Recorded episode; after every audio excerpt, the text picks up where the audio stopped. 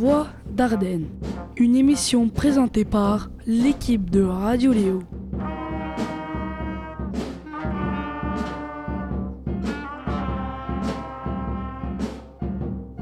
En partenariat avec l'école Vienno, le collège Rouget de Lille, le collège Leroux, le lycée Verlaine, le collège Thomé, le collège du Blanc-Marais, le collège La Retourne.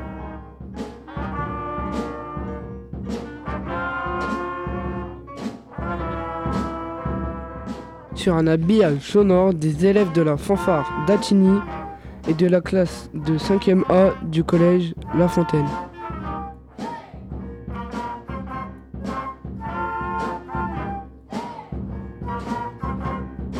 En direct du studio Léo. Bonjour à tous et bonjour à mon très cher ami De Villane. Bonjour Samy, bonjour à tous nos auditeurs et bienvenue sur Radio Léo, la web radio qui vous libère. Nous sommes le jeudi 30 mars, il est, il est 14h06 et nous sommes en direct et en public depuis le collège Léo Lagrange pour la deuxième fois ce matin, euh, depuis ce matin. Oui, Adam, nous animons un véritable marathon radiophonique pour célébrer ensemble la semaine de la presse et des médias à l'école. Aujourd'hui, la météo. Le nuage commence à partir, donc profitez-en bien. Et oui mon cher Adam? Pour animer cette émission, Adam et moi, nous sommes accompagnés par Angelo, Sefa, De Villane, Luciano, Zouir et Mohamed. Ensemble, nous constituons l'équipe de Radio Léo. Mais pour cette émission très spéciale, nous ne sommes pas seuls. Oui, cher De Villane, cette émission a été réalisée en partenariat avec sept établissements scolaires des Ardennes. L'école Ville de Charleville-Mézières, qui est d'ailleurs représentée de notre public. Bonjour à vous. Le collège du Blanc-Marais de Rimogne et le collège Eva Tomé d'Attigny, dont les équipes de radio sont également venues dans notre studio. Merci à vous de nous avoir rejoints pour cette émission. Nous saluons aussi le collège La Rotonde de Geniville qui est aussi présent parmi nous et que nous entendrons tout à l'heure en direct sur notre plateau. Nous avons également travaillé avec le lycée Paul Verlaine de Rotel, ainsi que le collège Rouge de Rouget de Lille de Charleville-Mézières le collège Jules Leroux de Ville-et-Semeuse. Bonjour à vous qui, vous qui nous écoutez en ce moment et sans que cette émission n'aurait pas été possible. Tous ces élèves ont travaillé avec leurs professeurs pendant plusieurs semaines pour vous offrir différentes voix d'Ardennes et vous faire entendre les personnes, le patrimoine, le paysage de notre département. Voix d'Ardennes, c'est le titre de notre émission. Ces voix, ce sont les nôtres, ce sont les vôtres. Nous espérons que vous prendrez plaisir à les écouter. Et comme c'est la semaine de la presse, nous allons réfléchir au journalisme avec nos invités tout au long de cette émission exceptionnelle.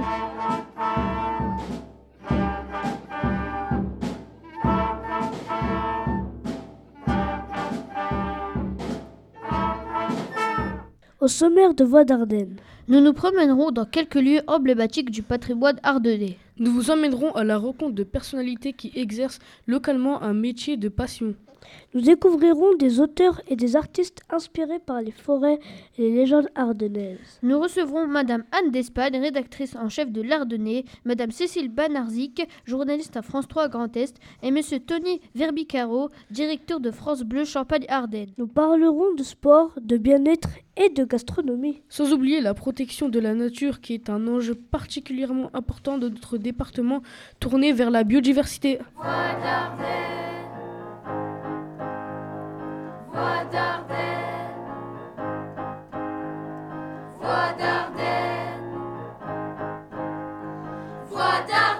Il est actuellement 14h09 et nous sommes de retour sur le plateau de Radio Léo, toujours en direct du collège Léo Lagrange. Cette émission est la vôtre. N'hésitez pas à intervenir par le chat de notre site internet ou par SMS au 07 79 13 62 73. Vous pouvez même nous appeler en direct. N'hésitez pas, 07 79 13 62 73.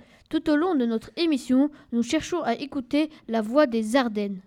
Il paraît même que l'on peut entendre des voix étranges le soir au plus profond de nos forêts. Pour cela, il suffit de croire aux légendes. Alors, vous entendrez peut-être la voix des Nutons, ces petits lutins ardennais qui vivent dans des cavernes retirées. Ces petites créatures inspirent Céline Menoncin, auteur jeunesse qui a créé le personnage d'Oligo, le Nuton ardennais. Coraline, Charlie et Ronel du collège de Rimogne ont voulu en savoir davantage. Vous avez déjà écrit plusieurs livres sur Oligo le Newton ardennais. Comment vous vient l'idée de vos personnages? L'idée de mes personnages euh, vient de plusieurs sources, donc euh, de livres euh, écrits par des auteurs anciens comme Albert Mérac, Philippe Vaillant, etc., des, gens comme ça. Et puis de mon imagination propre. Donc une fois que j'ai trouvé les personnages de légende que je souhaite exploiter dans les livres déjà écrits, je vais créer mes propres personnages en ben, tenant compte des rencontres que je peux faire dans la vie, des lectures que je vais euh, réaliser, des films que je vais voir et qui vont euh, fournir la matière euh, à l'imagination et à la création des personnages. Combien de temps prenez-vous pour écrire un livre? Avez-vous une méthode pour écrire un livre? Alors, combien de temps? Ben, Ça dépend du projet. Le premier livre, par exemple, tout était nouveau, c'était une création entière de A à Z. Ça m'a pris à peu près une année. Et puis euh, le second était un conte de Noël, c'est venu assez vite, en une semaine. Et le dernier tome en date euh, m'a pris euh, plusieurs mois de recherche et au moins trois mois d'écriture, sans compter le travail d'illustration donc réalisé par Adeline Vacher, hein, qui est l'illustratrice des, histoires d'Oligo, qui, elle, ben, en parallèle, travaille de son côté bah, à l'illustration et aux recherches. Avez-vous le projet d'écrire un autre livre sur les légendes ardennaises? J'aimerais bien. Euh, j'aimerais bien un nouveau tome d'Oligo, euh, peut-être d'ici un ou deux ans, si, c'est faisable, si c'est possible, si le public est toujours là, si les gens ont toujours envie de ces histoires-là, ce que j'espère euh, vraiment. En tout cas, Adeline et moi, on est, on est prêtes pour ça. Donc, au public de jouer. Quelle est la légende ardennaise qui vous plaît le plus?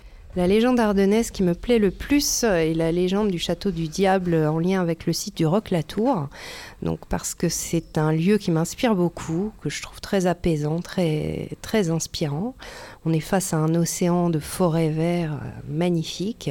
Euh, c'est une légende qui met en, œuvre le diable euh, et beaucoup de créatures du bestiaire légendaire ardennais et deux caractéristiques humaines très intéressantes à exploiter qui sont la convoitise et l'envie. Donc euh, une légende que j'aime beaucoup. Nous restons avec les élèves du collège de Rimogne pour aborder grâce à eux un deuxième sujet qui va nous conduire au cœur de l'histoire minière de cette commune des Ardennes. Rimogne est en effet une ville où se trouvaient des gisements d'ardoises exploités depuis le XIIe siècle et jusqu'aux années 1970. Vestige de cette histoire minière, les puits Saint-Quentin est en cours de restauration par la municipalité qui veut notamment faire revivre son chevalement. Le chevalement, c'est un grand ouvrage en acier destiné à faciliter la montée et la descente des wagons chargés d'ardoises. En participant à un concours, des élèves du collège de Rimogne ont remporté un prix de 1000 euros qu'ils ont reversé à la municipalité pour aider aux travaux de restauration de l'ouvrage. Guillaume, Roman et Lilou se sont entretenus de ce grand projet avec Monsieur Rossato, maître de Rimogne. On sait que la création du puits Saint-Quentin a eu lieu en 1960 et amène avec elle de nouvelles techniques d'extraction. L'installation du chevalement, qui servait à la fois d'ascenseur et de treuil, en fait partie. Pendant des années, les montées et les descentes vont rythmer la vie des Rimonia. Depuis 1971, c'est fermé. Une fois rénové, le chevalement minier de Rimogne aura-t-il toujours sa fonction d'origine?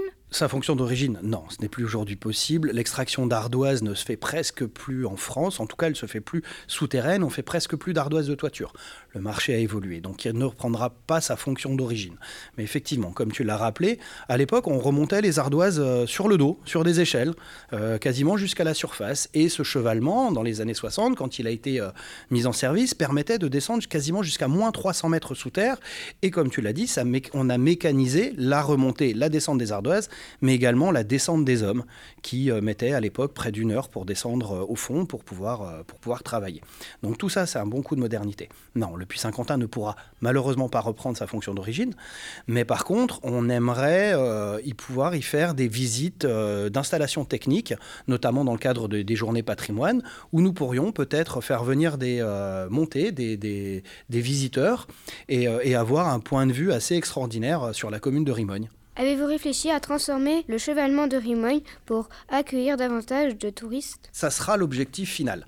Après, néanmoins, il y a des contraintes de sécurité, des contraintes techniques qui fait que le chevalement ne pourra pas être ouvert comme ça au public. Mais effectivement, dans le cadre de visites techniques très ponctuelles, euh, on, pourra, euh, on pourra en toute sécurité euh, y monter. Pensez-vous que le chevalement sera rénové pour la fin de l'année 2023 comme prévu? Alors non seulement je le pense, mais j'en suis même sûr. voilà, vous, allez, vous allez avoir pardon, la primeur de cette information. On démarre les travaux début mars avec un échafaudage euh, qui va faire près de 26 mètres de haut, qui va encercler complètement le puits Saint-Quentin.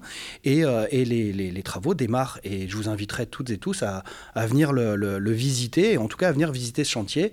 Euh, bah, dans le cadre, bah, vous avez gagné un super prix, je vous en remercie. Et, si ça peut être aussi un petit truc un peu sympa, un petit cadeau qu'on puisse vous faire, c'est venir visiter ce chantier d'envergure.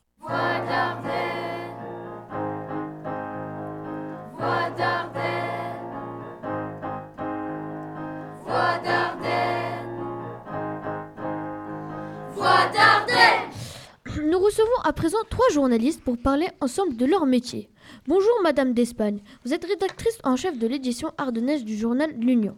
Bonjour Monsieur Verbicaro, vous êtes directeur de France Bleu Champagne-Ardenne. Bonjour Madame Banarzik, vous êtes journaliste à France 3 Grand Est. Merci d'avoir accepté notre invitation. Quelle qualité faut-il pour être journaliste? La curiosité, bien sûr, de l'ouverture d'esprit, de l'aisance à l'écrit, à l'oral, et puis euh, voilà, une petite dose d'impertinence, ça ne gâche rien. Tout à fait, l'envie d'aller vers les autres, l'envie d'en apprendre sur les autres, c'est très important aussi, je pense. La même chose, et j'ajouterais pugnacité et ténacité. Quelle étude faut-il faire? On peut faire des études assez longues avec une école de journalisme, euh, évidemment son baccalauréat avant, mais on peut aussi euh, faire son petit chemin autrement en étant euh, correspondant, d'abord stagiaire, hein, les stagiaires de troisième on les accueille volontiers, hein. ensuite correspondant du journal, ensuite on fait les remplacements d'été, et puis on reste encore plus longtemps, puis un jour on est embauché. Donc il y a plusieurs façons de devenir. Oui, moi je suis passée par l'école de journalisme, j'ai fait un parcours assez traditionnel. Et euh, c'est passé par des stages également pendant mon école de journalisme et ensuite par euh, divers contrats euh, avant d'être CDI à France 3. Et en commençant par des ateliers radio au collège, par exemple. Comment débute-t-on dans ce métier? Allez, je, poursuis. comment est-ce qu'on débute dans ce métier? En cherchant des stages rapidement, quand, avant même d'être en école de journalisme. Euh, et même dès le collège ou dès le lycée. Euh, moi, en l'occurrence, c'était euh, le club vidéo du collège, puis le journal du lycée. et puis on cherche des expériences comme ça en grandissant dans, sa scolarité, dans ses études supérieures. Et puis les premiers stages quand on est en école de journalisme, et puis de fil en aiguille, on trouve les, premiers contrats en pige, une spécificité de notre métier. Et puis ensuite un premier contrat stable. Je pense que tu as bien résumé la chose. Ça commence par beaucoup d'envie dès, euh, bah, dès maintenant, hein, à votre âge, l'envie de, découvrir ce métier par des stages. Ça sera toujours un plus pour, euh, pour euh, ensuite avoir ses premiers contrats. Voilà, vous restez curieux, vous, vous vous exercez à écrire, quelle que soit la façon, et puis vous poussez les portes, vous osez. Hein, C'est pas réservé à des gens en particulier. Tout le monde peut tenter sa chance dans ce métier. Quelles sont les règles du journaliste? Alors le journaliste, il se doit d'abord de dire euh, les choses telles qu'elles sont, d'être honnête, de ne rien travestir, de ne jamais mentir. Ça, c'est vraiment la chose essentielle. On a une déontologie, hein, comme euh, d'autres métiers peuvent euh, en avoir une également. Donc vérifier ses sources, dire la, vérité, avoir une certaine objectivité, même si c'est on ne peut pas être à 100% objectif, c'est une notion qui est quand même assez compliquée. Mais euh, voilà, il, y a des règles à respecter, euh, en effet. Le droit à l'image aussi, on a des règles de droit qu'il faut euh, qu'on respecte dans le cadre de notre profession. Donc tout ça, ça s'apprend aussi. Diffuser une information quand elle est sûre et vérifiée et pas pour être le premier à la sortir. Pourquoi avez-vous choisi un type de presse particulier, presse écrite, radio, télévision? Moi, j'ai pas choisi, j'ai tout fait radio, télévision, presse écrite, Internet évidemment depuis 20 ans. Euh, donc en ce moment radio, c'était le cas il y a 25 ans. Euh, j'ai fait un peu de télé, un peu de presse écrite. Voilà, je, tourne entre les médias. Moi, j'ai choisi tout de suite euh, de faire de, la télé car c'est l'image qui m'a plu, le rapport à l'image, l'image animée, pour voir tourner, pouvoir raconter des choses par, par l'image. Et c'est pour ça que j'en ai fait mon métier. C'est, ça, ça, me parlait et ça me parle encore aujourd'hui. C'est ce qui m'anime. Donc voilà, c'est, c'est ça qui m'a plu. Et moi, j'ai commencé par euh, la télé, et puis après, je suis rebasculé, j'ai rebasculé sur euh, la presse écrite, parce que je pense qu'avec les mots, en les choisissant très bien, et en choisissant euh, voilà, les sujets qu'on a envie de traiter pour nos lecteurs, on apporte aussi beaucoup d'informations et du recul également. Est-ce que le rythme des journées est stressant pour les journalistes? Stressant, non, mais les journées sont denses, hein, sont bien remplies. Hein. le matin, on sait quand on commence et on ne sait pas forcément quand on va terminer mais c'est aussi palpitant parce que chaque jour, on fait des choses différentes. Oui, un élément supplémentaire qui peut être un peu particulier dans l'exercice de ce métier, c'est qu'il peut y avoir des moments un petit peu d'observation, d'attente, un peu lent. Et puis d'un seul coup, c'est ce qu'on appelle le rush. Euh, il faut tout faire très très vite parce que c'est le moment du bouclage et la, dernière info a été vérifiée 10 minutes avant. Euh, que l'info, euh, je pense à la radio par exemple, tombe à 7h moins 3 et le journal il est à 7h, il faut la donner. Donc voilà, c'est cette alternance de temps qui peut donner un peu, euh, oui, un peu de, un peu de stress au fil de sa journée. Plutôt de, de l'adrénaline, de la bonne adrénaline.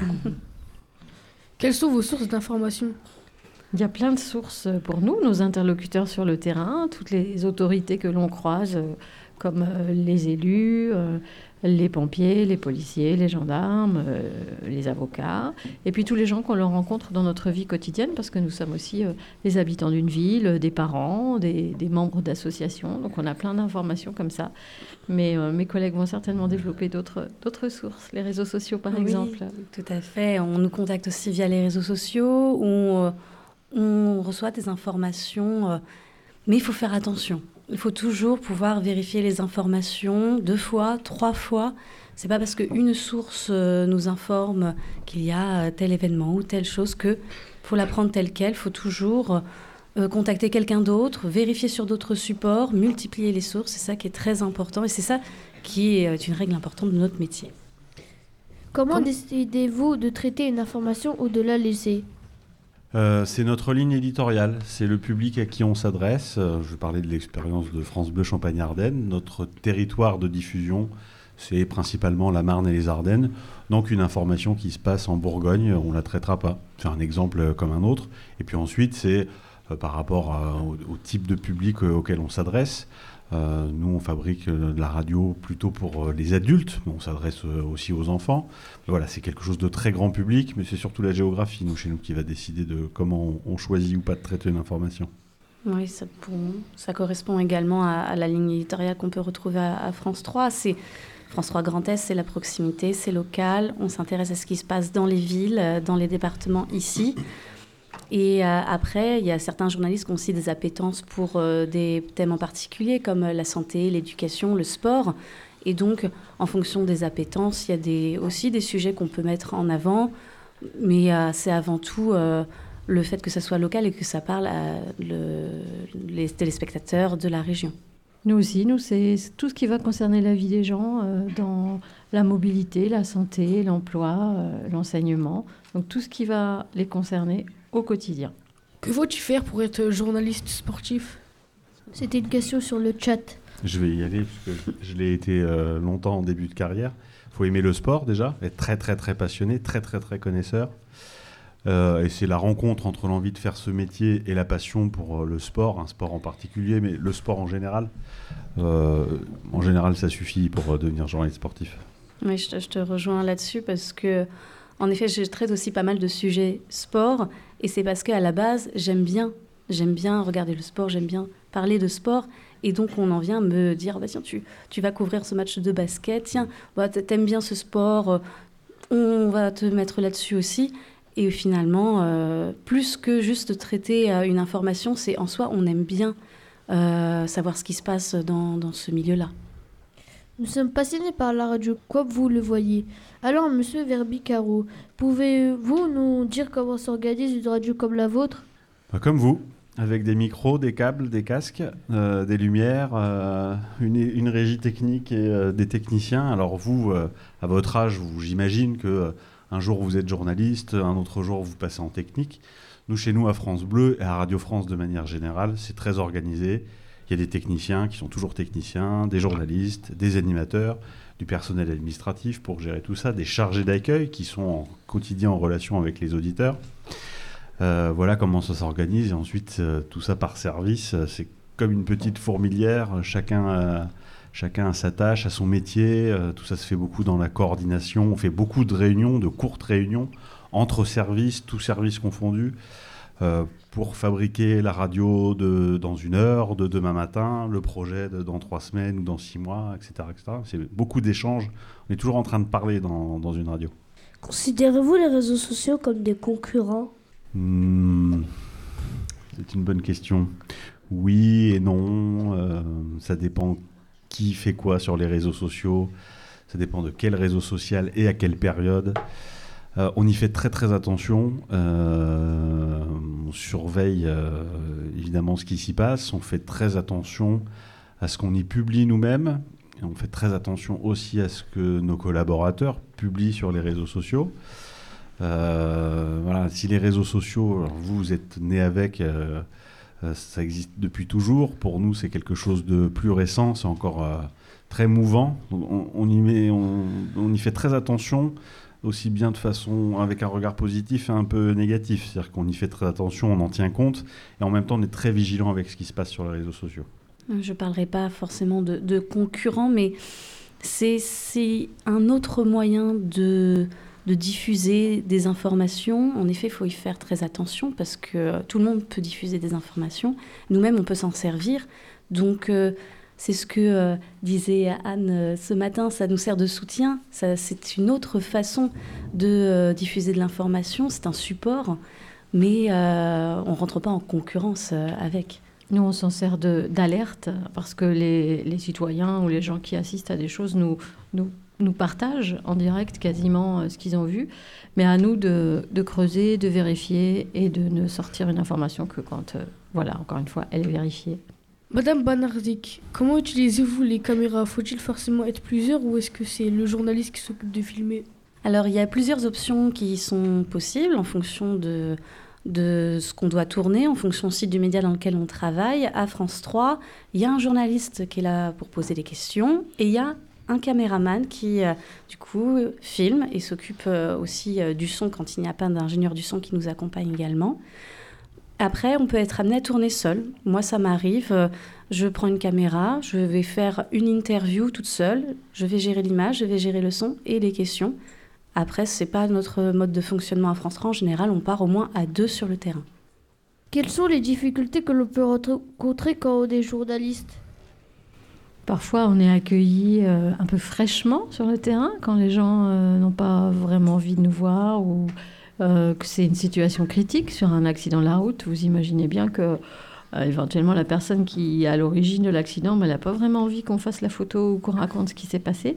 Mais c'est à nous d'être des professionnels et d'expliquer pourquoi on est là, que c'est notre droit. L'information, c'est un droit.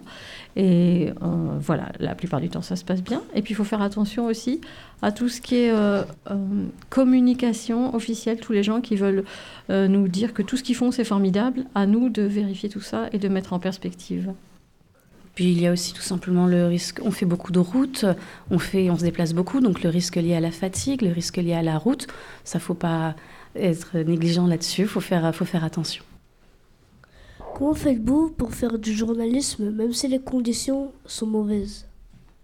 Après, c'est notre métier. On sait que des fois, ça peut être plus ou moins rude, plus ou moins facile. On le sait.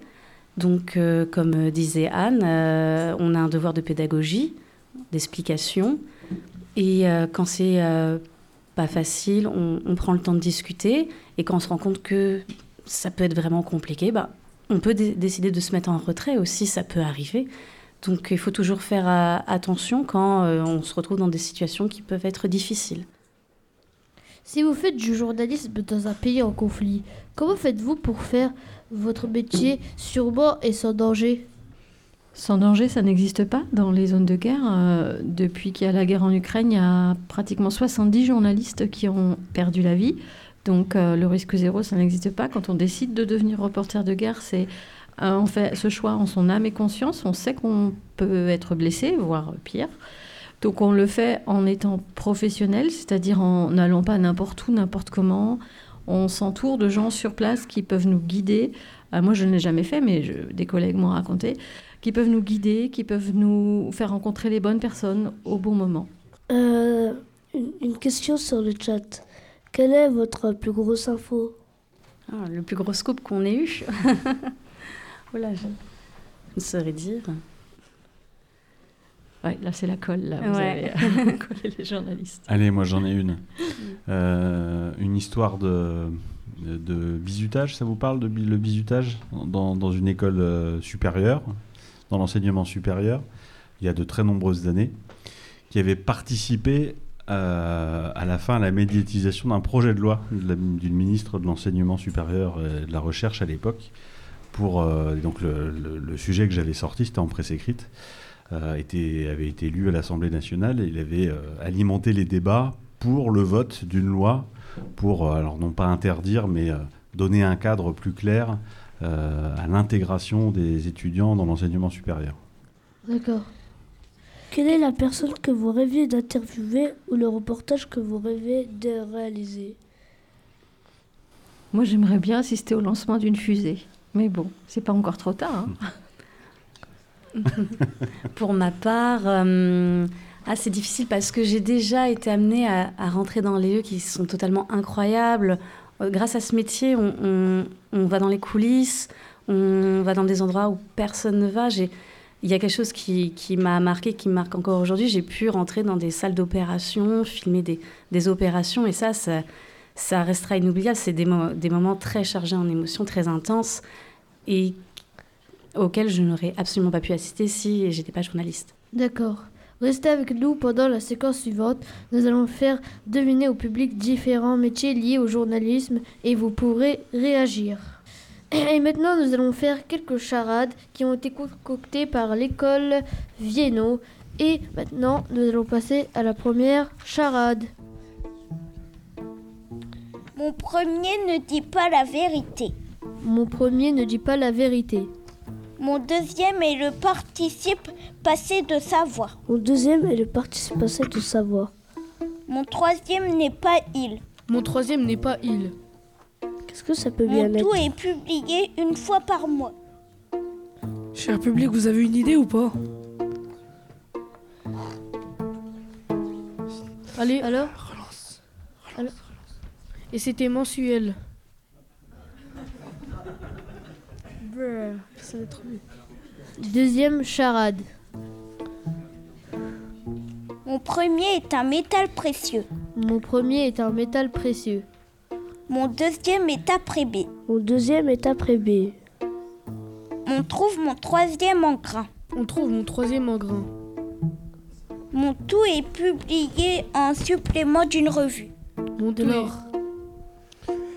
C'est le début. Mais il manque un petit mot. Alors Le public Vous avez une idée ou Mon pas premier est un métal précieux. Premier, métal précieux.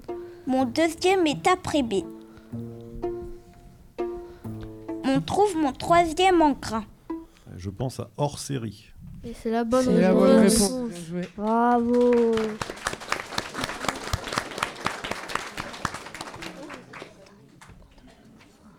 Troisième charade. On hisse la voile sur mon premier. On hisse la voile sur mon premier. Mon deuxième est l'action de chercher quelque chose. Mon deuxième est l'action de chercher quelque chose. Mon tout est réalisé grâce à un logiciel de publication. Mon tout est réalisé par un Grâce à un logiciel de publication. Cher public, Alors est-ce que vous On auriez une hisse idée? la voile sur mon premier. Mon deuxième est l'action de chercher quelque chose. Mon tout est réalisé grâce à un logiciel de publication. Une maquette En c'est effet, encore la bonne réponse. C'est la deuxième bonne réponse.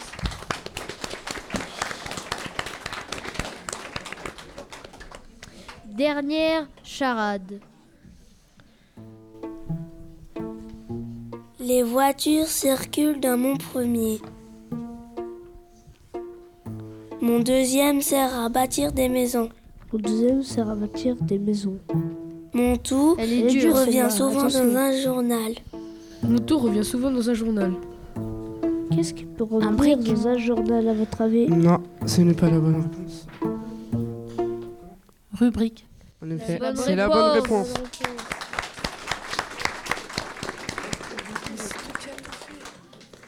Merci au public d'avoir répondu et merci aussi encore une fois à l'école Viedo. Et maintenant, nous allons passer à la prochaine rubrique. On choisit sa famille ni la vie qu'on a. Être chaud en buvant son chocolat chaud. On espère l'amour, la joie au moins une fois. Voir les années défiler devant un beau château. Partir un jour s'envoler pour ne plus voir ça. Pouvoir s'aventurer dans des pays inconnus. Partir un jour sans réfléchir n'importe quel mois pour pouvoir observer de nouvelles vies. Le paysage des Ardennes inspire de nombreux artistes et notamment des écrivains. Certains sont devenus très célèbres comme Arthur Rimbaud. D'autres sont moins connus aujourd'hui. C'est le cas de Bernard Marcotte, poète et philosophe né à Saint-Germain-Mont à la fin du 19e siècle. Des passionnés comme Madame Sylvette Pierre entretiennent son souvenir et diffusent son œuvre poétique inspirée par les paysages ardennais. Les élèves de la classe du 5e 2 du collège Jules Leroux de Villismeuse sont allés à la rencontre de cette passeuse de mémoire pour entendre à travers elle la voix de Bernard Marcotte. Alors Marcotte, c'est un poète euh, philosophe né en 1887 qui a subi la guerre de, de 14 et qui après a vu s'arrêter son sa carrière parce qu'il a été blessé et il est mort des suites de ses blessures euh, neuf ans après la guerre. C'est quelqu'un qui avait une formidable euh, inspiration, qui était parti pour une carrière de, de poète euh, vraiment émérite et qui a été oublié en quelque sorte à cause de la, de la guerre. Qu'a-t-il fait dans sa vie? Ce qu'il adorait, lui, c'était écrire. Donc, euh, il, a, il a rejoint un groupe de, de poètes qui s'appelait les visionnaristes à l'époque. Il partait en expédition dans Paris et puis découvrait euh, les merveilles des, des monuments parisiens, parce que t- tout en étant ardennais, il avait fait ses études euh, à Paris pour, le, pour, pour la philosophie. Et donc, euh, il partait euh, en expédition avec d'autres poètes et le matin, il écrivait des séries de, de, poèmes comme ça. Et heureusement, il avait un ami qui s'appelait Paul de Tuffreau, qui, euh, qui veillait en quelque sorte sur, sa, sur son œuvre, parce que le matin, quand il trouvait que ses poèmes n'étaient pas assez bons, il les déchirait ou il les brûlait. Et euh, heureusement, son, son ami euh, passait le matin, euh, ramassait en quelque sorte ses brouillons pour les, pour les conserver. Il avait beaucoup de fantaisie, c'était quelqu'un qui était d'un caractère extrêmement heureux, joyeux. Donc, euh, bon, par la suite, évidemment, euh, toutes euh, ces blessures et puis l'expérience de la guerre, ça a changé complètement sa, vision de, des choses. Mais c'était quelqu'un pour qui la vie était quelque chose de, beau. Il aimait beaucoup la forêt, c'est pour ça qu'il adorait les Ardennes. Il, y avait une espèce de, bonheur d'être en forêt, de, voir la lumière, de voir les arbres, de, vivre vraiment cette expérience de, la vie naturelle. Par exemple, il dit, il dit ce- cela dans les fantaisies bergamas, c'est la troisième journée. Il y a dans les forêts des heures de rêverie, d'oubli, où passent des souffles si légers que seuls s'inclinent au bord des sentiers les graminées et les plus légères des fleurs. Moi, ce qui m'avait frappé quand j'ai découvert le personnage de Marcotte, c'était justement cette, force de, joie, quoi, cette, capacité d'être heureux. Je peux vous lire, si vous voulez, le, texte qui m'avait... euh, c'est un texte qui est euh, un texte testament en quelque sorte. Au moment où il, est, sent qu'il va mourir, il se, dit que peut-être euh, il, se- rappelle de ses Ardennes. Je me souviens que les bois traçaient une ligne bleue entre le ciel et la terre, et qu'à l'ombre des haies, le long des routes, des abeilles chantaient sur les violettes. Je me souviens des moissonneurs qui pas à pas pénétraient dans les champs de blé, du rythme lent et monotone de leur faux. Et je sais qu'à cette heure, n'ayant en moi ni souvenir ni espérance, j'étais heureux et bon. Je ne laisserai en vous ni découragement ni lassitude. Je voudrais seulement que vous me lisiez un matin de printemps près d'un village que vous aimez, ou plutôt qu'une voix de femme, votre sœur ou votre mère vous dise ces paroles, car je sais que vous m'aimerez mieux ainsi. C'est vraiment très beau. On a cassé la planète, Chili ou le SAV. On a cassé la planète et ça tout le monde savait. On a cassé la planète il est où le SAV On a cassé la planète et ça tout le monde savait. C'est la Première Guerre mondiale qui a mis fin à la carrière poétique de Bernard Marcotte, qui ne s'est- jamais remis de ses blessures et des horreurs qu'il a pu voir. Notre département a cruellement été touché par cette guerre mondiale. C'est aussi le cas du département voisin où se sont déroulées les batailles de Verdun, parmi les plus meurtrières du conflit. Les élèves du collège de Junéville ont été très impressionnés par ce qu'ils ont découvert en visitant le site de Verdun. Margot, Alexandre, Mathéo, Noah, Théo et Tom sont en direct sur notre plateau pour nous faire partager leurs réflexions et leurs émotions. C'est à vous. Bonjour, je suis très heureux de vous retrouver sur Radio Léo, la voix des Ardennes. Mon équipe et moi-même allons vous parler du voyage des élèves du collège de Junyville à Verdun. Arrivé à 10h, suite à une heure et demie de route, notre guide Ivan Paris nous a fait découvrir de A à Z le déroulement de la bataille de Verdun. Tout d'abord, notre première destination, le Bois des Corps, le lieu où tout a commencé. Le 21 février 1916 à 7h15 du matin, les Allemands lancent l'assaut, ce qui marque le début de l'une des batailles les plus meurtrières de la Première Guerre mondiale. Le lieutenant-colonel Drian, à la tête des 56e et 59e bataillons de chasseurs à pied, était conscient de l'assaut imminent de leurs adversaires, les Allemands. Au cours de la bataille, Émile Drian, alors qu'il aide l'un de ses soldats coincé et blessé dans un trou d'obus, reçoit une balle dans la tempe. Ses derniers mots ont été Oh là là, mon Dieu. C'est alors que dans le bois des corps, le lieutenant-colonel et 1102 de ses hommes sur les 1200 du départ périssent avec honneur. Car ils ont tout fait pour préserver l'espoir, pour gagner assez de temps et laisser les défenses arrière se consolider. Seuls 98 de ces soldats ont survécu à ce massacre, à cet orage de feu et d'acier. On pensait à une guerre courte, mais le cauchemar ne faisait que commencer. Le fort de Douaumont est assiégé. Puis, le fort de Vaux est pris d'assaut par les Allemands. Les soldats français sont peu nombreux à l'intérieur, et ils tombent vite malades. Le médecin pense à une pandémie en voyant ces hommes vomir. En fait, ces derniers ont bu leur urine. Vu les conditions d'hygiène, le manque d'eau et de nourriture. Mais le fort de Vaux oppose une résistance acharnée au bombardement allemand. Son commandant, Sylvain Eugène Rénal, doit cependant se rendre le 7 juin en recevant l'hommage de Guillaume de Prusse, l'héritier impérial. Le conflit s'éternise en août où les Français lancent une contre-vaste offensive pour reprendre tous les terrains. Cette manœuvre signe la fin de la bataille de Verdun le 18 décembre 1916. Lors de la bataille des Verdun, de- des fake news sont diffusées pour rassurer les populations. Les femmes remplacent les hommes dans les usines pour que ceux-ci puissent participer à la bataille. Les usines comme Renault se mettent à créer des armes. Verdun et les soldats sont ravitaillés par la Voie Sacrée, une route reliant Bar-le-Duc à Verdun. Un camion y passe toutes les 14 secondes pour amener des troupes, de l'armement et de l'équipement. Au niveau du nombre d'hommes, de munitions et de pièces d'artillerie, les données ne sont pas les mêmes. Côté français, nous comptons 1 140 000 hommes. Tandis que 1 250 000 hommes sont présents côté allemand. Les soldats français sont équipés de 1727 pièces d'artillerie. Les Allemands, eux, en comptent 2200. Ils ont utilisé 30 millions d'obus et 280 avions. contre 23 millions d'obus et seulement 70 avions côté français. Malheureusement, Verdun n'a pas empêché à d'autres guerres d'éclater, notamment en Ukraine où à ce jour, cinq soldats français partis volontairement au combat sont décédés. Nous saluons la mémoire de Adrien Duquet, Luludek, 20 ans. Andreas Galozzi, 22 ans. Sébastien Land, 28 ans. Wilfried Blériot, 32 ans. David, 50 ans. On a cassé la planète, il est où le SAV On a cassé la planète et ça tout le monde savait. On a cassé la planète, il est où le SAV On a cassé la planète et ça tout le monde savait. Merci beaucoup à Mat- Margot, Alexandre, Mathéo, Noah, Théo et Tom pour leur chronique sur Verdun. Vous êtes bien sur Radio Léo pour une émission exceptionnelle consacrée à la semaine de la presse. Tout de suite, le billet d'humeur présenté par Faustine, Noémie, Héloïse, Marilou, Romain, Mathéo et Alexis du collège de Junéville. Aujourd'hui, on va parler de l'écologie. Et oui, c'est un sujet qui nous concerne tous, et plus particulièrement nous, les jeunes d'aujourd'hui. Si nous ne réagissons pas, la Terre que nous connaissons depuis longtemps changera. Il fera trop chaud en été comme en hiver. Il n'y aura plus de neige. Beaucoup d'espèces d'animaux seront en voie de disparition. Pour éviter d'en arriver là, faisons tous des petits gestes faciles au quotidien. Trier ses déchets. Ne pas gaspiller la nourriture, ou alors la mettre au compost, pour faire de la bonne terre. Réduire sa consommation d'eau en général.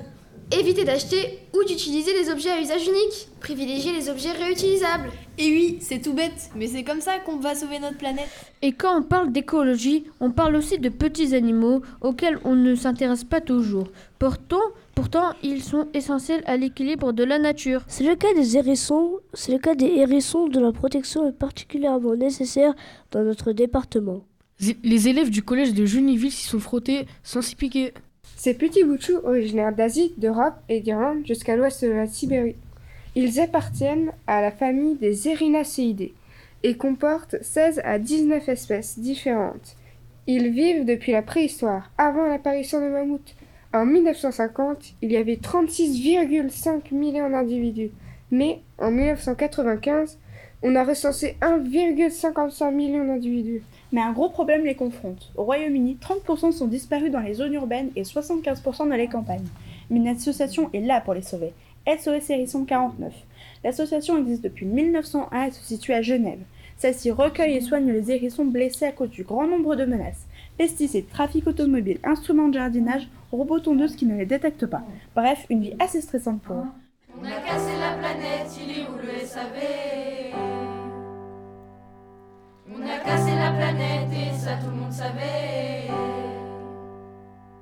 Et maintenant, on va parler d'un cuisinier un peu spécial. Il cuisine chez vous. Et oui, mais ce n'est pas gratuit, bien sûr. Et, Quoi, vraiment Oui, vraiment Un cuisinier qui cuisine chez nous. Ouais. C'est-à-dire que le cuisinier euh, vient à votre domicile, donc c'est-à-dire il vient chez vous, il cuisine chez vous. Les élèves de CM1 de l'école Viennon ont interrogé ce chef cuisinier qui ne vit que pour l'amour de la bonne cuisine. C'est quoi la cuisine selon vous? La cuisine, c'est pour moi, c'est la passion, c'est l'amour, c'est l'amour de ma vie en fait. À quel âge avez-vous commencé à cuisiner? Bah, j'ai commencé euh, tôt, euh, 12-13 ans, et après mon école hôtelière à, à 15 ans.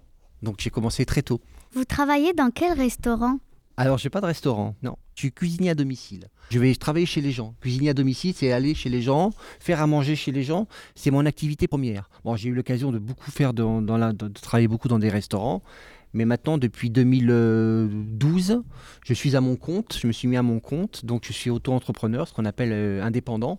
Et je travaille. Je peux venir, par exemple, si tu m'invites chez toi, je peux venir faire à manger chez toi, par exemple. Tu vois, voilà, c'est ça.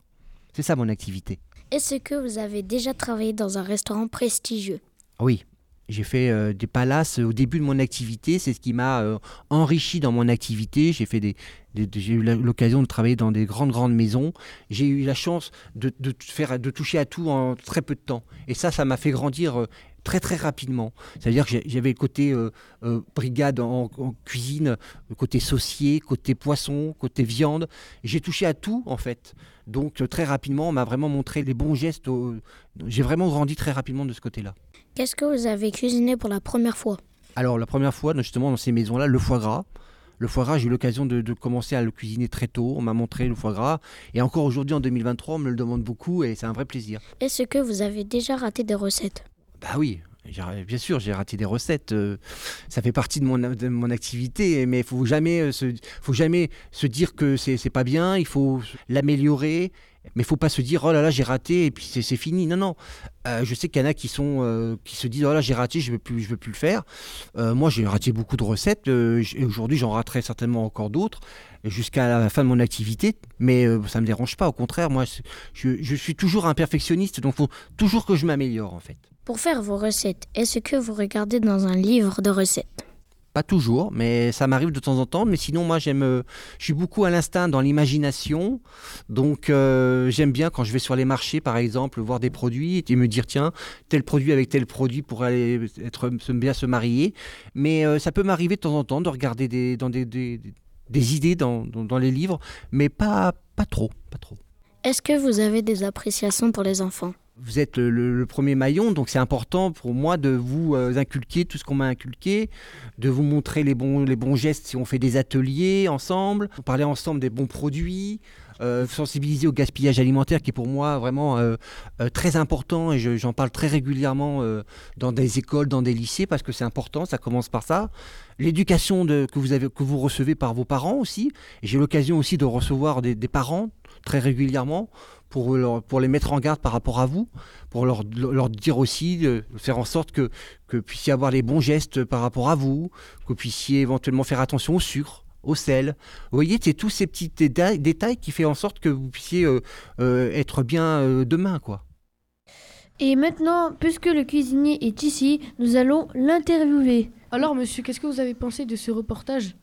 Merci, bonjour à tous, euh, très sympa, vraiment très sympa. Tout ce que vous faites là, là, cet après-midi, elle est très très éducatif, euh, c'est dans la pédagogie, c'est très agréable, très très sympa. En fait, monsieur, euh, dans le chat, il y, a il y a une personne qui nous a, qui a demandé est-ce qu'on pourra avoir votre mail ou votre site, si ça vous dérange pas. Ah non, mais je peux même donner mais carrément mon numéro de téléphone, ça sera peut-être plus facile. hein.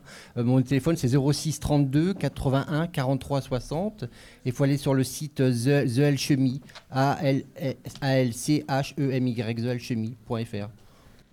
Maintenant, nous allons passer à autre chose. Chaque région a ses spécialités culinaires.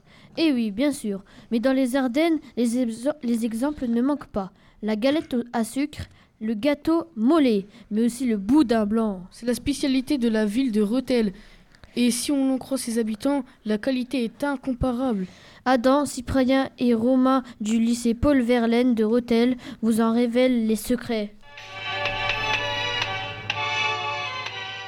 Bonjour à tous mes petits boudins blancs. Aujourd'hui, le 14 février, nous allons vous présenter la spécialité de notre ville, notre fierté, le boudin blanc. Effectivement, Rethel est considérée comme la capitale de ce mets. Ici à Rethel, les spécialistes du boudin blanc est l'entreprise de Moiset. Aujourd'hui, nous allons interroger Madame Thévis. Alors, je m'appelle Françoise euh, Demoiset au départ, puisque je suis une demoiselle Demoiset, Madame Thévis depuis 46 ans. Et voilà, je suis quasiment née dans cette maison. euh, je connais le bruit de chaque marche. euh, voilà, je suis venue, j'ai quitté l'école après mon bac et je suis venue travailler avec mes parents. Combien de salariés compte l'entreprise Demoiset Alors au total, alors je vais déjà vous dire parce que l'entreprise se compose de deux, la maison de Moiset se compose de deux sociétés. Donc là vous êtes dans les locaux de la boutique et donc c'est cette société on a actuellement alors neuf euh, hommes derrière et sept femmes, sept vendeuses à l'avant. Euh, Combien de sortes de boudins blancs vendez-vous? Là actuellement je dois avoir quatre ou cinq sortes et à Noël on peut monter à 6 à 7 sortes. Donc le boudin blanc traditionnel qui lui porte bien est le seul à porter vraiment le nom de Rethel. Et les autres, c'est toujours la, la farce de boudin blanc de Rethel, mais dès qu'on remet quelque chose, donc on a boudin blanc au maroilles, forestier, donc avec une composition de champignons, truffés. Euh, au moment de Noël, on les a au foie gras de canard, euh, au cèpe, aux morilles. Hum, Pouvez-vous nous citer quelques ingrédients du boudin blanc? Ah mais c'est simple, le, le- le- le boudin blanc de Rethel, c'est de la viande de porc, donc on choisit des viandes blanches, euh, d'épaule euh, particulièrement, d'épaule ou de jambon, avec une partie maigre, une partie gras pour donner du moelleux, des œufs, euh, du lait, alors là c'est du lait ardennais, on a un producteur à 10 km de Rethel, quasiment toute sa production de, de vaches laitières euh, est pour nous. Euh, du sel, du poivre, des échalotes ardennaises aussi, et un boyau naturel, c'est embossé dans un boyau naturel de porc. Nous allons maintenant interviewer des clients de Demoiselles. Achetez-vous régulièrement du boudin blanc? Ah oui, oui, très régulièrement, oui. Et des tourtes au boudin blanc aussi. Oui. Pensez-vous que le boudin blanc de Rethel est le meilleur boudin blanc? Oh, ça doit être sûrement le meilleur du monde. hein. Ne soyons pas chauvins. hein. Vous êtes plutôt une cliente fidèle. Ma maman est très fidèle, elle continue à venir régulièrement chez, chez eux pour euh, ses petits plats, les, les- les- le boudin blanc et aussi les tartes euh, fraîcheur que je veux venir acheter aujourd'hui pour elle. Avez-vous acheté du boudin blanc pour la Saint-Valentin? Ah, pas pour la Saint-Valentin, par contre. Comme on en mange suffisamment toute l'année, on a acheté d'autres choses un petit peu. Et pour terminer, avec quoi l'accompagnez-vous? Ah, le boudin blanc, euh, je peux le faire au four euh, dans du beurre. Et puis en accompagnement, c'est souvent quand même des pommes de terre ou voire des frites. euh. Et maintenant, nous allons vous faire deviner, nous allons faire des devinettes sur le journalisme qui ont été concoctées par l'école Vienno. Et oui, toujours. Alors, première devinette.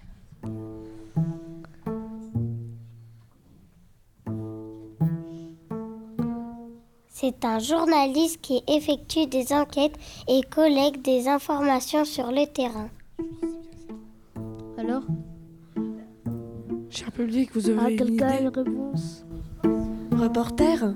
Bonne réponse. Bonne réponse. C'est la bonne réponse. Bravo Et là, on fait la deuxième devinette. Deuxième devinette.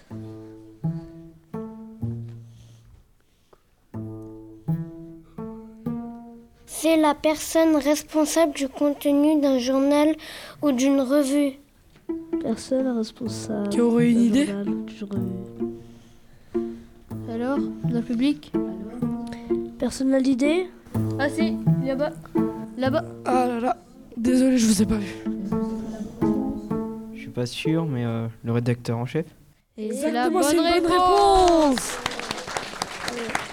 C'est trop chaud Troisième devinette.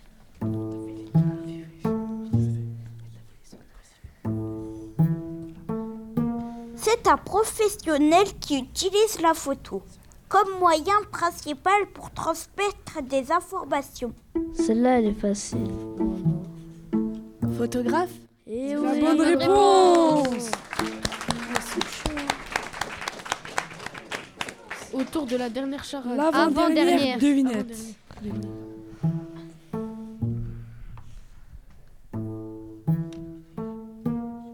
C'est un reporter envoyé à l'étranger afin de réaliser des enquêtes de terrain, souvent dans les zones de conflit. Un correspondant C'est dommage s'il n'y avait pas cette réponse-là. Quelqu'un envoyé à l'étranger, Ah, souvent dans les conflits. Ça peut être cool. Un envoyé spécial Ce n'est pas ça, c'est dommage. Bien tenté.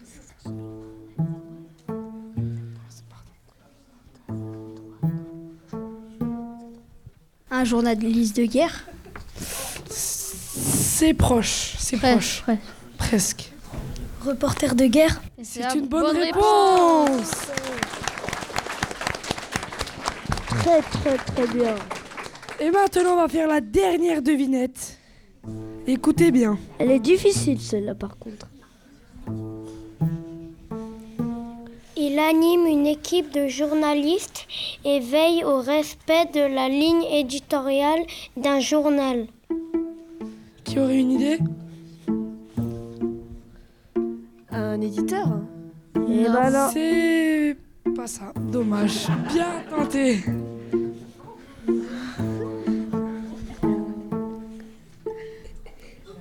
Un chroniqueur Ce n'est pas ça. Non, c'est dommage, mais. Ah, mais d'accord. Alors, que pensez-vous?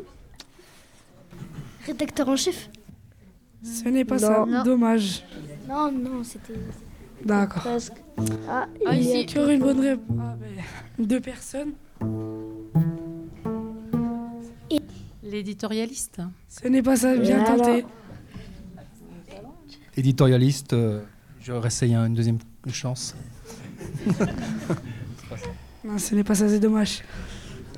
Alors, les Je journalistes. vais vous donner un mot. Non. Personne n'a d'idée Un éditeur Ce n'est pas ça. Alors, Alors, les si personne n'a trouvé, je vais donner un Non, indice. non. Je vais donner un indice.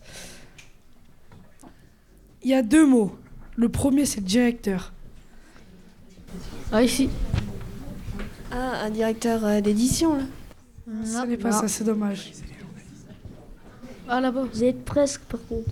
Alors, euh, Là-bas, là-bas, il y a des personnes qui veulent répondre. Directeur de journaliste.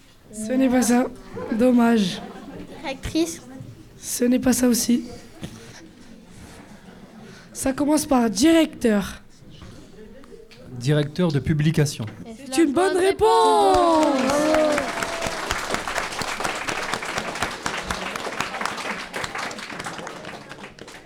Merci à toutes les personnes qui ont participé. Maintenant, on passe à la prochaine rubrique. Et vous, les, journa- Et vous, les journalistes, qu'est-ce que vous pensez de ces métiers? Eh bien, ils se complètent tous. Chacun a sa responsabilité, son engagement et euh, sa place dans l'organisation d'une publication. D'accord. D'accord. À mon tour de vous poser une devinette. Le prochain reportage parle d'un sport. Alors je vous dis un mot, essayez de, essayez de me dire vous pensez à quoi? Roue. L'heure. Roller Il manque un mot. Si c'est dans les Ardennes, c'est le, le roller hockey? C'est la Oui, bonne réponse?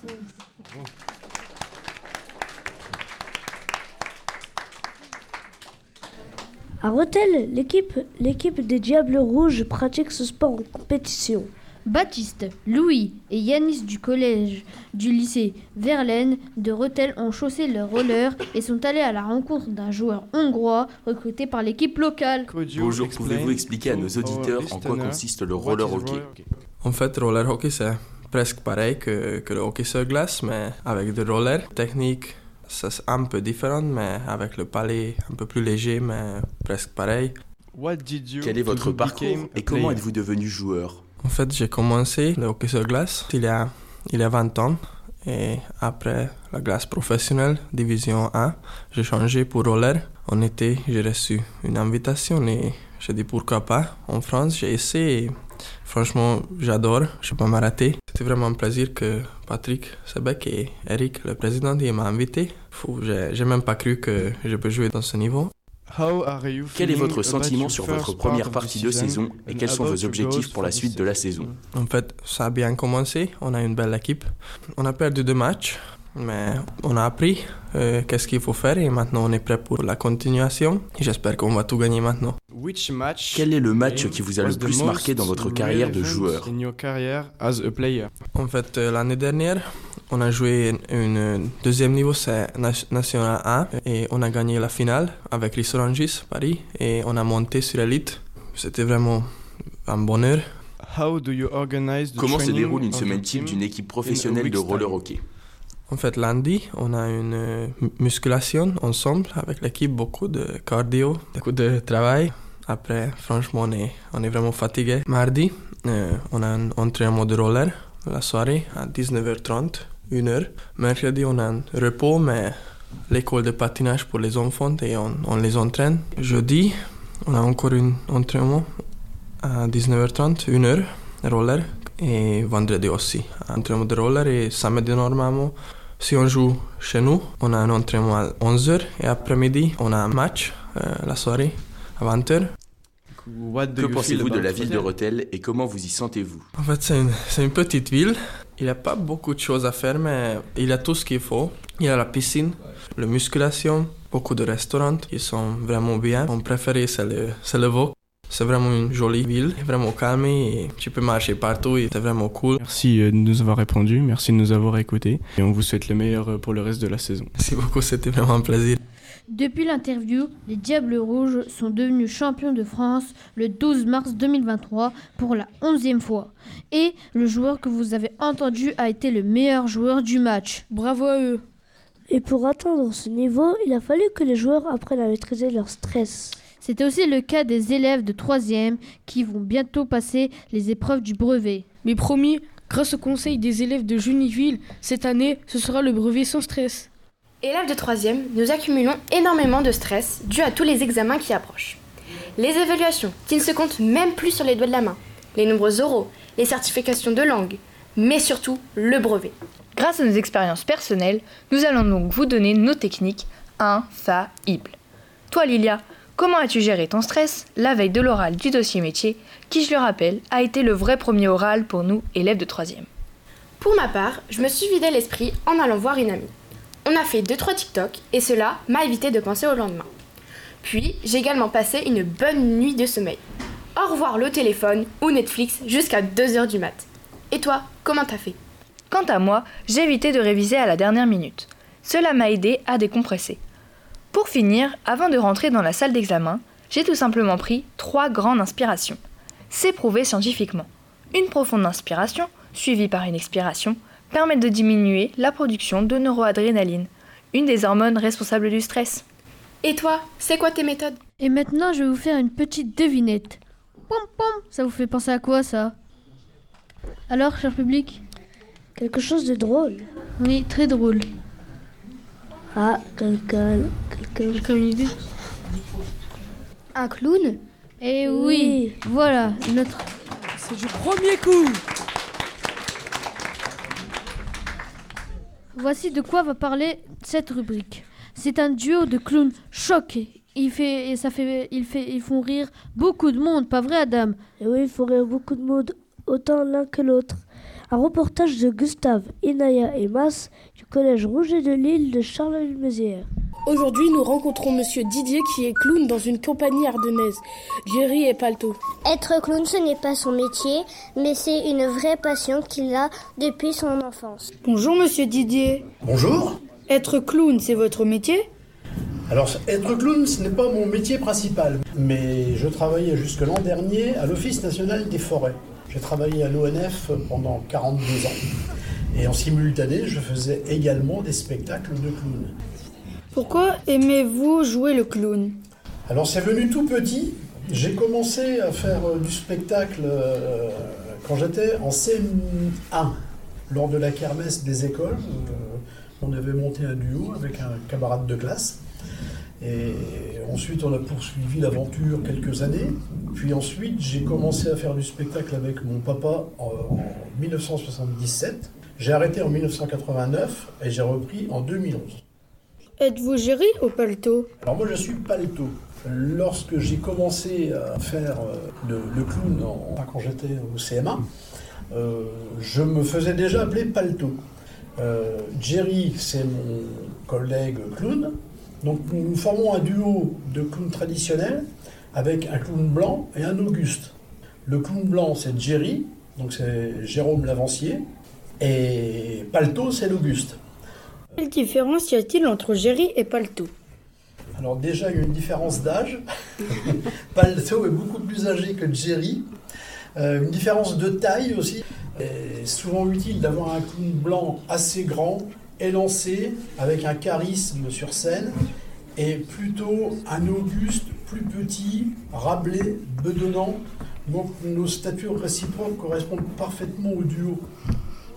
Créez-vous vos spectacles? Pour l'instant, nous allons travailler trois spectacles qui se composent d'une succession de sketchs, essentiellement musicaux, puisque essentiellement sur la musique de cirque et les, des instruments euh, bizarres comme peuvent être les, des poêles à frire, des cloches musicales, des pompes à vélo, des choses comme ça, des instruments qui ne sont pas communs et qu'on ne voit pas dans les orchestres. Pouvez-vous nous présenter l'objet que vous avez apporté?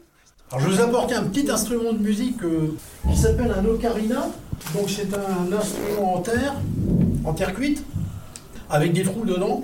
Nous l'avons peint et maquillé en carotte pour faire un sketch et pouvoir le sortir avec d'autres carottes d'un- d'un- d'une caisse et pouvoir faire euh, croire au public qu'il s'agit de vraies carottes. Et en fait, on prend une carotte au hasard qui n'est autre que l'ocarina pour jouer avec. Euh, je peux vous en faire euh, un petit, un petit morceau.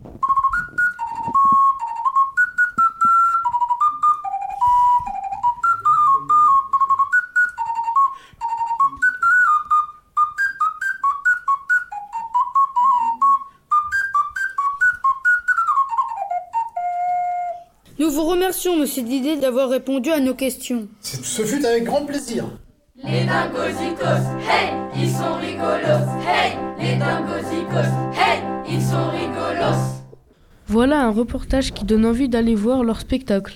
On pourrait même imaginer une soirée où on, l'invite- on inviterait le chef cuisinier à domicile et le duo de clowns à jouer chez nous. Et pour ajouter un troisième métier passion à ces deux exemples, nous pourrions aussi inviter Madame Nathalie Géna, modiste de son métier et amoureuse des chapeaux sous toutes leurs formes. Florine, Alice et Mayolis du collège Roulet de Lille, Rouget de Lille se sont rendus à son atelier magasin La Marofée, situé rue de Moulin à Charleville-Mézières. Elles ont surpris notre créatrice en plein travail sur sa machine à coudre.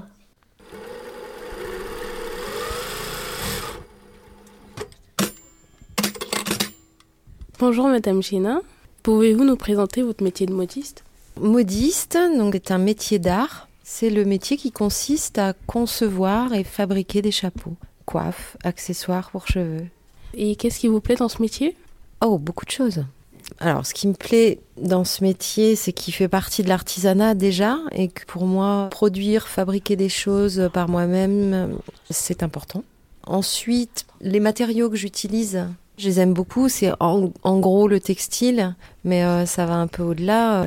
En fait, ça peut être très très diversifié. Alors, ce qui me plaît énormément, c'est d'arriver le matin et de euh, avoir une petite idée de ce que je vais faire, mais pas complètement. Je peux changer euh, du tout au tout selon les formes, les matières, voilà. Et je rajouterais quand même aussi le contact humain, dans le sens où c'est pour ça que j'ai pas de boutique, j'ai pas de shop online. Je suis bien dans le dans le fait de, vendre aux gens comme ça et d'avoir des, petits bouts de vie avec eux. Alors, est-ce un métier rare ou pas? Oui, assez. Je crois qu'on est une petite centaine en France. Tant le chapeau revient, il avait quand même été bien, bien, bien délaissé. Là, ça réapparaît, les casquettes, les feutres. Et puis, bah, selon les régions, l'intérêt de se couvrir soit du froid, soit du soleil sans protéger. Donc tout ça fait que euh, je pense qu'on porte un peu plus de chapeaux. Quel type de chapeau créez-vous le plus euh, Il y a les chapeaux euh, moulés, donc sur des, sur des formes en bois, on, moule les matières, euh, comme le feutre par exemple, l'hiver. L'été, ça va être le sisal, le parasisal, la paille, le raffia. Donc ça, c'est une partie. Et l'autre partie, c'est ce qu'on appelle coupé cousu. Là, c'est comme dans l'habillement. Il y a des patrons, il y a du tissu qui, pareil, varie l'été et, euh, l'hiver. Je fabrique des chapeaux comme ça. Donc, le gros de ma production est quand même sur le coupé cousu. Pourquoi? Parce que tout ce qui est moulage en hiver, c'est-à-dire tout ce qui est feutre, prend quand même pas mal de temps. Du coup, j'en fais, mais j'ai pas une grosse production. Ça a un coût aussi. C'est plus cher que les chapeaux en tissu, donc j'en vends moins, donc j'en fabrique moins.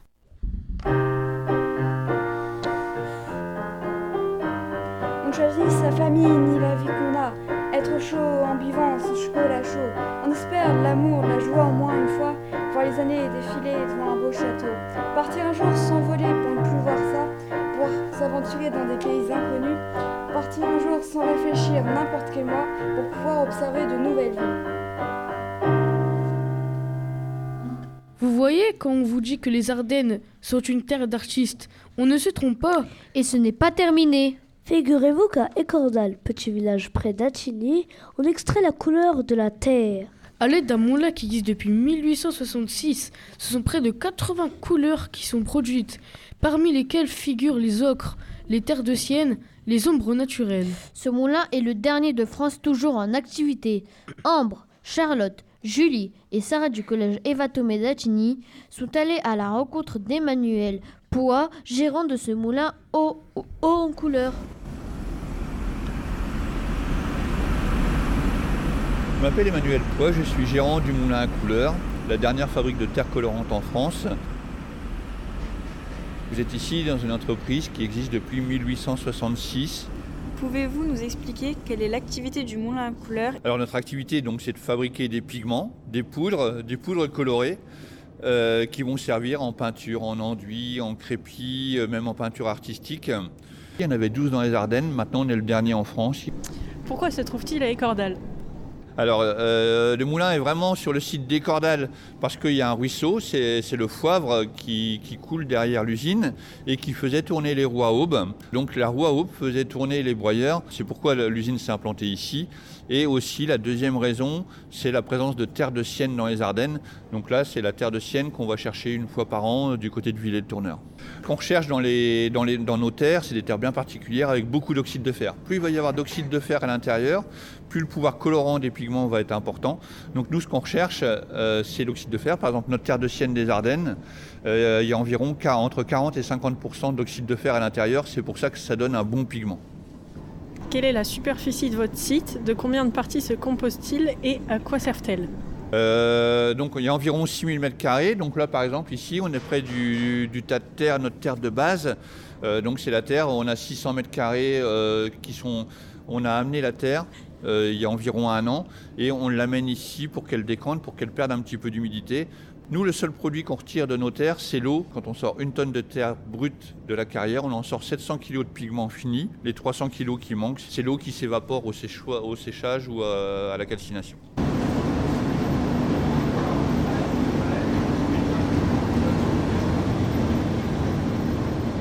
Combien de couleurs proposez-vous en tout? Au total, on a 85 teintes. Euh, il y a vraiment 45 teintes dont on est fabricant, ce pourquoi on a la belle entreprise du patrimoine vivant. Et on a aussi 40 teintes de synthèse où là on est juste revendeur. Euh, donc au total, on a 85 teintes dans notre gamme. À qui votre production est-elle principalement destinée? On n'a pas de client type. Euh, j'ai tendance à dire on colore tout ce qu'on veut sauf l'alimentaire. Donc on travaille aussi bien avec les artistes peintres qui vont prendre des toutes petites quantités, des maçons du patrimoine qui vont restaurer les, églises, les châteaux ou même fabriquer des crépis, euh, des fabricants de peinture ou des, gens qui vont fabriquer leur peinture eux-mêmes pour appliquer sur leur maison ou, ou, autre. Nous, on fournit uniquement la poudre, donc c'est une matière première qui va servir dans différents mélanges pour colorer. Le moulin à couleurs est le dernier en France et se situe dans un petit village ardennais. Comment envisagez-vous son avenir?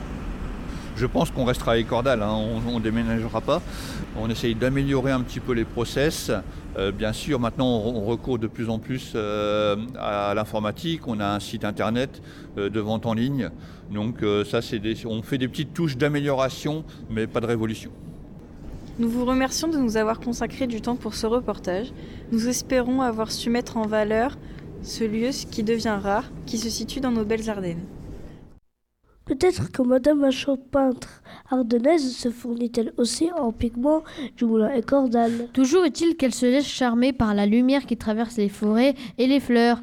Les élèves de 5e 2 du collège Jules Leroux de Villers-Semeuse ont été émus par ce personnage à mi-chemin entre la poésie et la peinture. Ils ont voulu savoir où cet artiste puisait son inspiration. Ah, la source d'inspiration. Ben, c'est tout tout ce qui m'entoure, la nature, dès que je me promène, dès qu'il y a des reflets dans les branches des arbres, des éclats lumineux, euh, tout m'inspire et là, ça y est, j'ai ce qu'il faut, je peux peindre.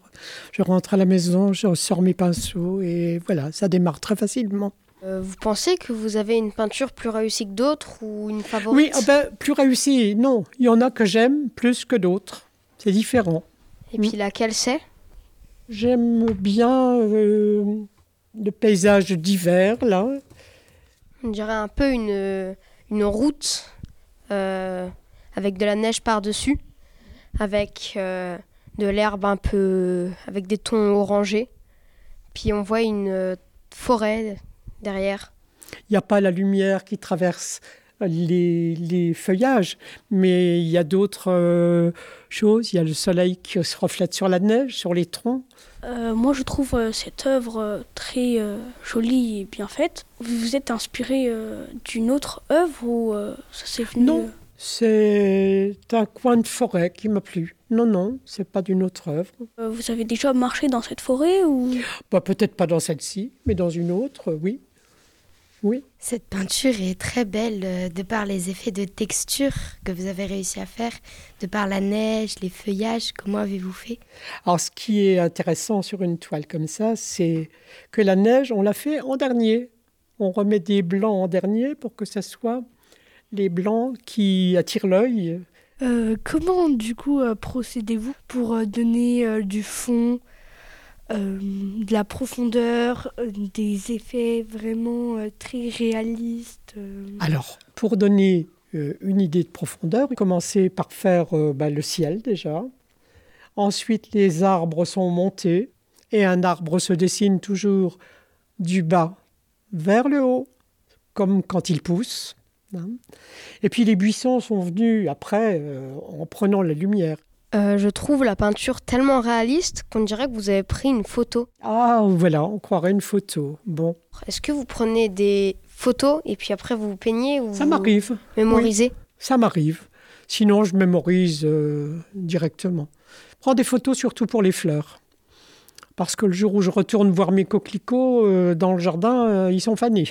Donc là, je prends des photos, des transparences de mes, de mes pavots dans le soleil. Mais ça vous arrivait de peindre des gens, des personnes? J'ai peint des personnes, oui, mais c'est pas ce qui m'intéresse le plus. Euh, Ce qui m'intéresse, c'est de rêver dans la nature ou près des fleurs.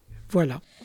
Et maintenant, nous revoilà. Et maintenant, on va, on va poser aux journalistes qu'est-ce qu'ils ont posé, euh, qu'est-ce qu'ils ont pensé de cette émission. Alors, qu'est-ce que vous avez, qu'est-ce que vous avez pensé de cette émission? Qu'est-ce que vous avez aimé? Vous aimez? Ah oui, c'était très agréable. Ce que vous faites, c'est très travaillé, très bien construit. Euh, c'est impressionnant de voir qu'il y a autant de- d'élèves et de- d'écoles qui ont participé à un même projet. Donc, euh, bravo à vous. De- Merci. Et est-ce que le public a des questions pour les journalistes ou non En tout cas, vous avez très bien réussi à- avec ces voix d'Ardennes à nous montrer euh, les Ardennes avec plein de dynamisme et euh, d'enthousiasme. Et vos voix d'enfants, vos voix d'adolescents euh, portent aussi beaucoup euh, de choses positives. Bravo. Vous avez fait réussir un très très gros travail. Vraiment bravo, bravo. Moi j'ai appris plein plein de choses. Bravo. Merci. Et maintenant, nous allons, nous allons vous dire euh, quelque chose de très très très important. L'année prochaine, nous allons faire euh, une classe à horaire aménagé radio et nous allons, fait, nous allons f- faire, un- nous allons faire un partenariat avec France Bleu Champagne-Ardenne l'année prochaine. Et on est les premiers de France. Bravo. Euh, Est-ce que pour vous, c'est important euh, l'éducation aux médias? C'est primordial. C'est l'un des plus grands enjeux qui nous occupent dans nos métiers, nos fonctions. euh, je pense que je peux parler pour nous tous. Euh, c'est très très important. Euh, la- L'avenir de l'information, votre propre éducation aux médias. Euh, nous, on a eu la chance, ou la malchance, je ne sais pas, de, de grandir sans réseaux sociaux, avec moins d'écrans. euh, et c'était un, petit peu plus simple, sans doute. Euh, vous, vous êtes hyper sollicité. euh, et il y a de bonnes choses, il y a des choses très positives euh, dans ce qui est proposé, puis il y en a d'autres qui sont beaucoup moins bonnes. Et l'éducation aux médias, c'est-à-dire vous apprendre à faire le tri, euh, à être capable de, de- de choisir l'information et de être certain de la véracité de l'information que vous prenez. Et ça, c'est très important. Donc oui, l'éducation aux médias, c'est primordial. Si on veut que vous soyez des citoyens éclairés, il faut que vous soyez euh, des jeunes bien informés. Et vous y travaillez.